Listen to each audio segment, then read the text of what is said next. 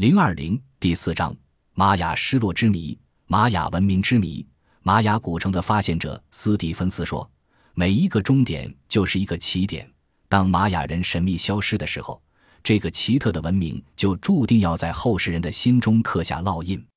对玛雅了解的越多，我们越是迷醉于他那些与我们的文化传统判若鸿沟的文明要素。玛雅人的科学知识、技术水平、宗教思想、宇宙观、艺术创造等等方面，都达到了现代人难以企及的高度。”而且自成体系，圆满无缺。玛雅地区包括今墨西哥的尤卡坦半岛、恰帕斯和塔帕斯科两州的大部分地区，金伯利兹、今危地马拉大部分地区，今萨尔瓦多和今洪都拉斯西部地区。这一区域总面积达三十二点四万平方公里。根据自然地理特征和文化发展状况，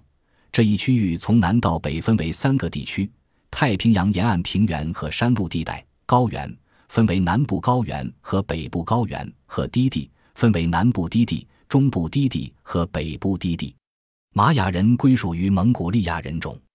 公元前两千年前后，他们的祖先先后在玛雅地区的海边、高原谷地和平原低地定居，繁衍生息，从今墨西哥地区引种玉米及其他作物，从事农耕活动。根据摩尔根。马克思和恩格斯所揭示的民族形成历史发展过程，从部落到部落联盟，公元前一千年前后形成为一支民族，出现了复杂的社会、政治、经济制度。公元前一千至四百年期间，玛雅文明开始进入发展的历史过程，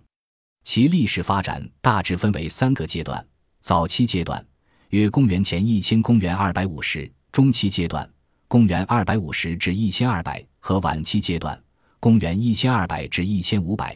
也有人把玛雅文明的三个发展阶段分别称为前古典期、古典期和后古典期。玛雅文明早期阶段同时兴起于太平洋沿岸、高原地带和中部低地，生产不断发展，物资日益丰富，出现了远距离贸易，增加了与外部的接触，同时密切了内部联系。各地在发展过程中形成了自身的文化特色。太平洋沿岸和高原的文化集中反映在大型石碑上，石碑上雕刻着历朝历代统治者的形象、在位时间和一些用象形文字说明的历史事件。主要文明发展中心是伊萨帕和卡米纳尔湖游。中部低地的文化特色广泛体现在大型石料建筑物，如金字塔和城市的卫城。大型石铺广场和堤道上，主要文明中心是纳克贝和埃尔米拉多尔。中期阶段，太平洋沿岸和高原地带文明发展中断，中部低地文明转移到了蒂卡尔、帕伦克、伯南帕克和南部低地的科潘等地。这些中心的文化成就不仅反映在建筑、雕刻、绘画等文化艺术上，而且反映在政治制度上。城邦国家的最高统治者至高无上，一统天下，君主统治体制得以强化。在玛雅人的等级界限是很分明的，像图中这幅塑像塑造的就是一位玛雅的权威人士，这从他微扬的下颚、精美的衣着中可以充分的体现出来。晚期阶段，北部低地和南部高原兴起了新的发展中心。一千二百年左右，玛雅潘城邦兴盛。征服了九世纪以来一直称雄北部低地的奇琴伊扎城邦，其自身得以蓬勃发展。十五世纪中叶，乌斯马尔城邦摧毁玛雅潘城邦，称霸北部低地。十四世纪，南部高原兴起三个城邦国家：基切以乌塔特兰为中心，卡克奇克尔以伊西姆切为中心，和楚图伊尔以阿蒂特兰湖南岸地区为中心。这些城邦国家革新了政治制度，实行议事会集体统治。他们长期不和，相互征战。十六世纪，整个玛雅地区被入侵的西班牙人占领，玛雅古文明的发展进程随之中断。遗憾的是，直到今天，我们对中美洲这个悠久灿烂的玛雅文明的了解还依然是极为有限的。尽管各门学科的专家们已经把数万座金字塔记录在案。已经发现了一百多个城市遗址，但是对于根植于几十万平方公里广袤土地上的神秘的玛雅文化来说，这仅仅是一个开始。